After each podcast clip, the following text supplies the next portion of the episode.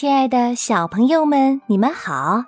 我是你们熟悉的安娜妈咪，希望你能到安娜妈咪的公众号里来跟安娜妈咪打招呼。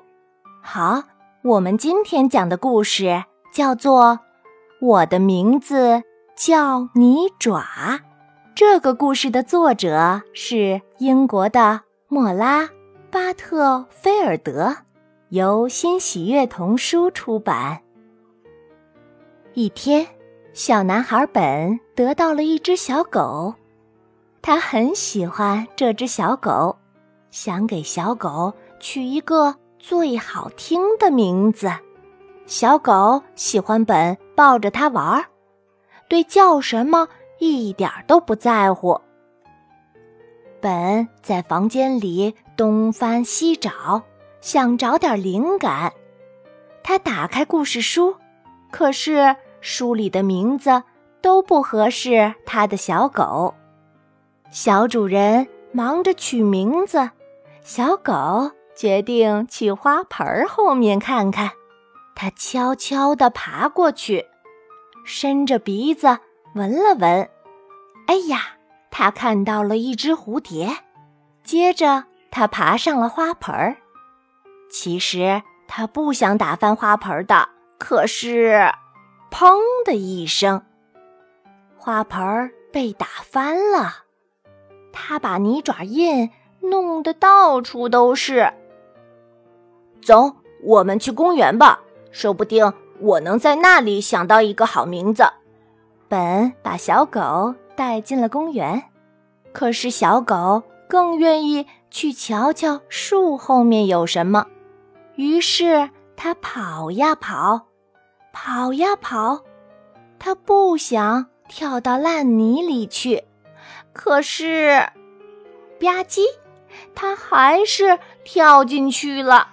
他的泥爪印弄得到处都是。本的邻居们正在后院里开派对，本决定带着小狗去请客人帮忙取个名字。可是，小狗更愿意看看池塘里有什么。它看着看着，向前探出身子，然后再向前探出身子。我知道小朋友们和我的想法是一样的。我们都知道这只小狗它不想掉进池塘，但是扑通，结果它掉进了池塘。这回呀，它的泥爪印弄得又到处都是了。本想把泥糊糊的小狗带回家去洗个澡，可是小狗想去后花园挖土，它挖呀挖，挖呀挖，结果它挖到了一枚戒指，还有一把旧扳手。而且还有本弄丢的玩具车。其实小狗不想把泥巴带进屋，可是吧嗒吧嗒，屋里到处都是它的泥爪印。它从来都没有想过要给自己取名字，可是它的调皮捣蛋启发了本。你是我见过最泥糊糊、最好玩的小狗，所以这个名字最适合你了。以后你就叫泥爪吧。本大笑起来。哇，这只小狗终于有名字了，它的名字叫泥爪。